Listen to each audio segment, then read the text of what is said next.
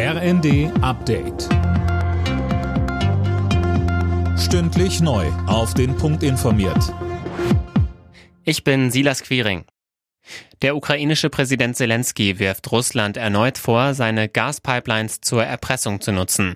Grund ist die Ankündigung von Gazprom, die Belieferung über die Ostseepipeline Nord Stream 1 Ende des Monats für drei Tage wegen Wartungsarbeiten einzustellen.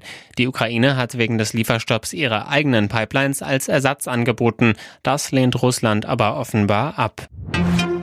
Die Diskussion um weitere Entlastungen wegen der hohen Energiepreise geht weiter. Jetzt hat sich Niedersachsens Ministerpräsident Weil eingeschaltet. Philipp Rösler. Ja, er fordert weitere Einmalzahlungen für Geringverdiener und Rentner noch vor Jahresende. Das sei für diejenigen nötig, die keinen finanziellen Puffer haben, sagte er den Funke-Zeitungen. Die Chefin der SPD-Bundestagsfraktion Katja Mass sieht das ähnlich. Sie fordert in der Bild gezielte Hilfen für Menschen mit kleineren und mittleren Einkommen sowie Rentner. Die FDP bremst dagegen. Die finanziellen Spielräume sind begrenzt, so Fraktionschef Dürr in der neuen Osnabrücker Zeitung. Die Abgabefrist für die Grundsteuererklärung wird möglicherweise verlängert. Zumindest denkt Finanzminister Lindner darüber nach. Das hat der FDP-Politiker bei einem Gespräch mit Bürgern am Tag der offenen Tür der Bundesregierung gesagt. Millionen Grundstückbesitzer müssen bis zum 31. Oktober Angaben machen, damit ihre Flächen neu bewertet werden können.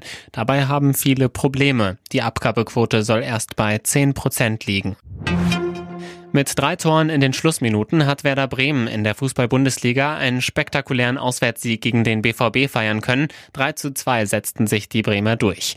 Leverkusen verlor 0 zu 3 gegen Hoffenheim und ist damit weiter punktlos Tabellenschlusslicht. Außerdem gab es diese Ergebnisse. Wolfsburg-Schalke 0 zu 0, Union Leipzig 2 zu 1, Stuttgart-Freiburg 0 zu 1, Augsburg-Mainz 1 zu 2. Alle Nachrichten auf rnd.de